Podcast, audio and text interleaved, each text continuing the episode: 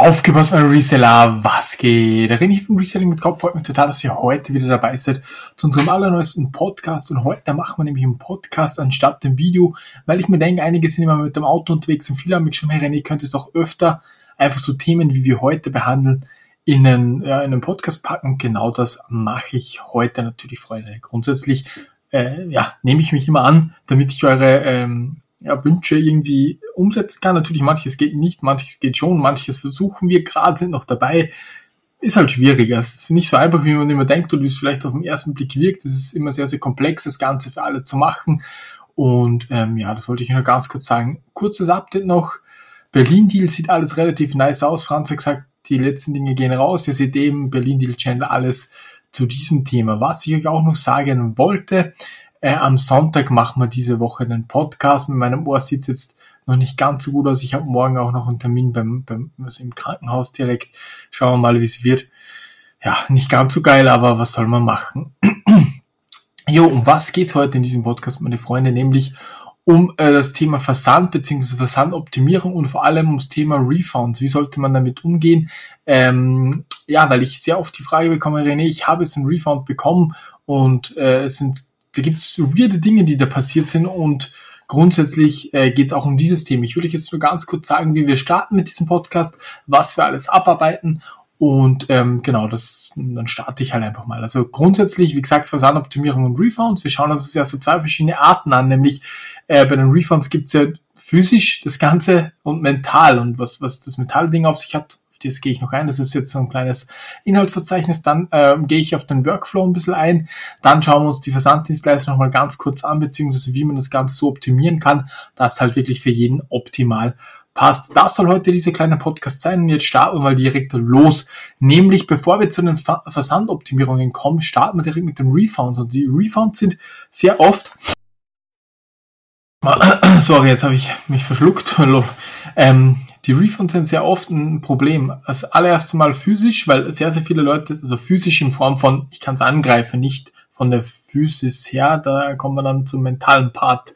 Äh, physisch in Form von angreifen, nämlich weil einige gesagt haben, hey, da hat einer gesagt, nee, er will das Ding zurückschicken und äh, ihr habt schon vorher das Geld überwiesen, das Paket kommt nicht, das Paket kommt defekt und jetzt will ich ein paar Dinge zeigen oder sagen, die, die ich, ich von euch mitbekommen habe. Also grundsätzlich der erste Punkt ist, ähm, ja, beantragt einen Refund und schickt das Ding dann nicht zurück, ihr zahlt einfach zu früh. Das ist mal das Erste, das dürft ihr nicht machen. Natürlich wartet ab, bis das die Zahlung, ab bis das Paket da ist bei euch, kontrolliert das Paket. Und hier der erste wichtige Tipp, kontrolliert auch die Seriennummer eventuell, wenn ihr die habt. Oder den Zustand und die Optik, weil manchmal, oder hatte ich auch schon, die Leute schicken was Falsches zurück und tauschen es einfach nur aus. Das ist eine ganz, ganz wichtige Geschichte. Kontrolliert das Ganze. Wenn euch dann da drauf kommt, dann könnt ihr da äh, dagegen vorgehen. Ich würde ihm auf jeden Fall schreiben, dass das halt Betrug ist und ihr äh, auch gerichtlich dagegen vorgehen könntet. Das würde ich ihm schreiben, aber nicht machen, nur damit das nicht mehr macht. Äh, auf jeden Fall dann gar nichts erstatten und bei eBay das Ganze dann sofort melden, dann wird sein Account auch gesperrt. Das ist nämlich ein Betrug, eine Betrugsmasche. Da definitiv aufpassen. Es gibt auch die Leute, die sagen halt, okay, äh, ich habe schon verschickt, ist aber nie rausgegangen passt da auch definitiv auf. Und äh, wie sollte so ein normaler Refund ablaufen? Derjenige sagt, okay, er hat sich jetzt vertan, braucht es doch nicht mehr. Manchmal findet er auch das wieder, was er bestellt hat, bis sich zu Hause und er hat natürlich das Recht, das zurückzuschicken. Dann lasst euch das zurückschicken, kontrolliert das Ganze, schaut alles an, ob es nicht beschädigt ist. Wenn es jetzt beschädigt worden wäre, dann würde ich dem auch darauf konfrontieren, hey, da ist eine Beschädigung vorgelegen, sollen wir da bei der Post einen Fall aufmachen oder äh, hast du die Beschädigung gemacht, dann müssen wir halt vom Preis abziehen, dann würde ich auch mit dem reden. Das ist eine ganz, ganz wichtige Geschichte.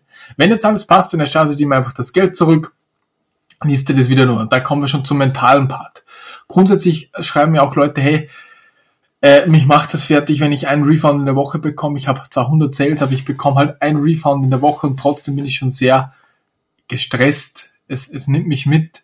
Solche Dinge. Natürlich bekomme ich auch Refunds. Wir bekommen andauernd welche. Das ist, wenn du die äh, Versandrate erhöhst, dann erhöht sich automatisch die Refundrate. Das kann man ganz offen und ehrlich so sagen. Das ist hundertprozentig der Fall. Und äh, da müsst ihr halt einfach definitiv euch im Kopf auch im Klaren sein und das kommt halt einfach und ihr braucht euch nicht den Tag versauen zu lassen wegen Refunds oder sagen, ja, wegen dem oder dem ist mein Tag jetzt schlecht, sondern ihr checkt das Ganze und dann hakt ihr es im Kopf ab, ihr denkt nicht mehr drüber nach und diese mentale Part war für mich besonders am Anfang von meiner Reselling-Karriere so enorm äh, ungut, weil ich mir immer dachte, boah, jetzt habe ich die 100 Euro erstatten müssen und so. Ja, aber das gehört zum Geschäft und mit dem muss man einfach umgehen. Und auch wenn der euch versucht zu betrügen, dann muss man auch damit umgehen lernen und äh, Lernen daraus ziehen und auch nicht gleich nachgeben. Habt da keine Angst wegen der Bewertung, auch wenn ihr euch dann schlecht bewertet. Wenn ihr euch wirklich offensichtlich betrogen hat, dann wird eBay das Ganze auch streichen. Das ist eine wichtige Geschichte. Fotografiert das Ganze auch, wenn es ankommt. Wenn es aufpackt, fotografiert sofort oder nehmt euch beim Aufpacken dann auch auf, wenn ihr irgendwie da ein ungutes Gefühl habt. Wenn das Paket noch geschlossen ist, startet die Kamera, packt es vor der Kamera aus. Wenn alles passt, dann löscht ihr das Video wieder und sonst habt ihr halt was. Das sind halt so Dinge, die man definitiv berücksichtigen muss. Umsonst gibt es bei so großen PC-Firmen, die filmen den ganzen Packprozess mit. Also das ist ja nicht umsonst der Fall, Freunde. Definitiv eine ganz, ganz wichtige Geschichte. Ja, dann Thema Workflow und Optimierung beim Versand. Natürlich, ich würde immer, das ist eine, auch eine wichtige Geschichte, wenn ich jetzt Produkte in einer bestimmten Größe sehr, sehr oft habe, dann würde ich nicht mehr, besonders wenn ich schon weiter fortgeschritten bin, irgendwie Kartons nehmen, die ich von der Tanke bekomme. Das macht man am Anfang so, um Geld zu sparen, aber wenn ich jetzt schon gute Umsätze habe, dann äh, ist der Karton die Zeit, dass der Mitarbeiter braucht, um den richtigen Karton rauszusuchen, das Füllmaterial, das extra gekauft werden muss, besonders wenn ihr oft die gleichen Artikel habt, dann lohnt das überhaupt nicht. Dann ist der Karton dreimal so teuer, wie wenn ihr einfach einen, einen, einen äh, bestellt. Und jetzt noch ein kleiner Tipp oder ja, denke, die wenigsten wissen es, man kann auch gebrauchte Kartons in den Größen kaufen und die sehen aus wie neu. Das ist nicht so, dass ihr da lauter verschiedene bekommt, sondern ihr bekommt halt gebrauchte Kartons, die wieder gefalten wurden und die aber gleich groß sind. Also da habt ihr auch wieder einen Workflow. Zusammengefasst, Schaut da beim Workflow definitiv Punkt Nummer eins auf die Kartons, dass die gleich sind, auf die Umschläge, dass ihr die immer parat habt und macht euch so eine Station, wo ihr wirklich Step für Step durchgeht und nicht immer suchen müsst. Das Suchen ist wirklich äh, der Horror und verschlingt euch Zeit. Ich habe letztens einen Call mit jemandem gehabt, einen Skype-Call, da hat's halt geheißen, ja, ich habe irgendwie keine Zeit mehr oder wo soll ich mir noch Zeit freischaufeln? Und viel, viel wichtiger ist, dass du die Zeit, die du hast, effektiv nutzt. Und wenn du das machst, dann hast du vielleicht dann auch wieder genug Zeit, wenn du das wirklich effektiv nutzt. Das ist nämlich, äh, oder das, das Verwechseln oder Vergessen sehr, sehr viele, dass meistens freigeschaufelte Zeit gar nicht so viel bringt wie Zeit, die man effektiv nutzt, weil man halt Optimierungen, Workflows und so weiter mit einbaut. Und der erste Punkt ist halt, dass die Verpackung passt, dass ihr wirklich einen Platz habt, wo ihr immer verpackt und dass ihr das immer gleich macht, weil dann werdet ihr auch schneller noch, der Mitarbeiter wird schneller und ihr könnt auch viel besser jemanden einlernen, wenn eine Struktur dahinter ist. Definitiv, hundertprozentig.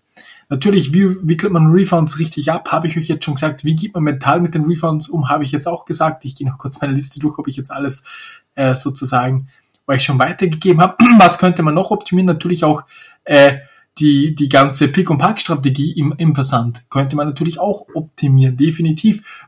Dann Versanddienstleister. Welchen Versanddienstleister soll man nehmen? Meiner Meinung nach ist in Deutschland DL das Beste, was ich so gehört habe. Ich, ich nutze es auch manchmal, um zu versenden, äh, aber dann eher private Dinge, hatte nie Probleme. Natürlich Hermes äh, habe ich persönlich wenig, na, was heißt wenig Probleme? Ich hatte schon Probleme mit Hermes, aber jetzt, so wie manche tun, dass das das Schlimmste ist, ist es auch nicht meiner Meinung nach. Geil ist es nicht, aber ja, wegen dem Vertrag sind wir halt auch eine Weile dabei geblieben. Ähm, in Österreich natürlich österreichische Post, super nice. Äh, DPD kann man auch verwenden, meiner Meinung nach. Also ich würde einfach hier auch drauf gehen, besonders zu Beginn, was ist bei mir am nächsten? Da ist auch wieder die Zeit. Wenn ich mir pro Paket 10 Cent spare und ich fahre dafür 10 Kilometer weiter, weil ich weil ich es noch nicht abholen bei mir, das hat ja auch keinen Sinn. Also natürlich am Anfang ist eine, versteht mich da nicht falsch, ist eine Sparstrategie ganz, ganz nice, aber wenn die Sparstrategie dir fünfmal so viel Zeit kostet und du eh keine Zeit hast, dann gebe ich mal ein bisschen mehr Geld aus, um äh, dann wieder mehr Zeit zu haben, um mehr einzustellen und das lohnt sich dann wieder andersrum. Also überdenkt das Ganze definitiv. Und das Wichtigste hier in diesem kleinen, klitze, klitze kleinen Podcast zum Thema Versandoptimierungen, wie wir das Ganze machen, wie wir es abwickeln, ist mir einfach die mentale Geschichte. Ich weiß, wie das ist, wenn man einen Refund bekommt, hat eine PS4 für 200 verkauft oder was auch immer und dann bekommt man die zurück. Ist nicht geil, das ist mir vollkommen klar, aber mit dem muss man leben. Versucht damit leben zu lernen, versucht damit kurz darauf einzugehen und das abzuschließen. Nur als kleines To-Do bis zum bis zum nächsten Video, so als Hausaufgabe, Freunde. Das ist eine wichtige Geschichte. Also grundsätzlich, wie läuft das jetzt bei uns ab? Es wird gepickt, es wird immer gleich verpackt. Das bedeutet, wir haben die unterschiedlichen Kartongrößen für die unterschiedlichen Produkte. Das könnte man sich auch noch zum Produkt mit eintragen, wenn der Mitarbeiter das nicht weiß. Das steht bei uns in der, in der Pick-and-Pack-Liste drauf, welchen Karton er nehmen muss. Da gibt's halt fünf verschiedene Kartons in Größen, zwei verschiedene Umschläge, nein, drei verschiedene Umschläge in Größen und dann hat er das drauf. Wo kann man das erstellen? Bei Afterby beispielsweise klappt das Ganze relativ gut. Mit denen sind wir übrigens auch noch im Talk, aber die ziehen sich wie ein Gummi. Echt, da sind wir schon lange im, im Talk, aber es dauert halt noch, bis dass sie sie abschließen, wie wir das machen, wie wir das jetzt miteinander klären können. Und das, ja, ist eine mühsame Geschichte, aber es hilft halt alles nichts. Grundsätzlich wollte ich euch einfach ein paar kleine Tipps hier weitergeben. Wo kaufen wir das Ganze ein? Natürlich, wir kaufen auch noch bei eBay Paketpannen und so weiter. Wir kaufen auch große Kartonmengen bei eBay. Und wenn da nur steht 200 Stück, ihr wisst aber, ihr braucht 1000 Stück, dann schreibt den eBay-Händler einfach an, hey, was ist, wenn ich 1000 nehme? Dann kommt ihr vielleicht auch noch Rabatte. Würde ich immer am Anfang von Jahr kaufen, haben wir jetzt auch gemacht. Vier Paletten Verpackungsmaterial steht jetzt bei uns rum äh, eine Palette nur Klebeband, Füllmaterial und so weiter. Das muss man halt einfach mal investieren.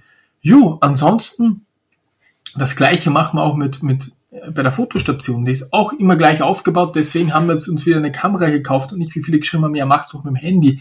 Nein, weil das ganze Stativ, alles ist genauso eingestellt, damit es passt. Für die Mitarbeiter ist es so eingestellt. Das, das kann man nicht einfach da mit dem Handy machen. Das muss passen, so. Weil die Station so eingestellt ist. Und ich würde euch immer raten, macht euch in eurem Büro Stationen. Das bedeutet eine Parkstation, eine Fotostation, eine Listingstation. Und das muss immer gleich sein, immer sauber sein und arbeitet alles Step für Step durch. Das ist mir ein ganz, ganz wichtiges Anliegen und ihr werdet sehen, ihr werdet schneller, ihr werdet mehr Bock drauf haben, wenn immer alles sauber ist. Und ja, genau, das wollte ich euch einfach hier in diesem klitzekleinen, aber ich glaube sehr, sehr wichtigen Podcast weitergeben. Sonntag gibt es einen Stammtisch 18.30 Morgen kommt das Video zum Thema Elektrogesetz. Das werde ich morgen oder übermorgen hinbringen, entweder Freitag oder Samstag. Und ein weiteres Video kommt dann noch am Sonntag, plus am Sonntag noch der Stammtisch, den wir, auch, den wir dann auch re-uploaden. In diesem Sinne wünsche ich euch wirklich nur das Beste. Wir sehen uns bis zum nächsten Mal. Euer René. Ciao, ciao.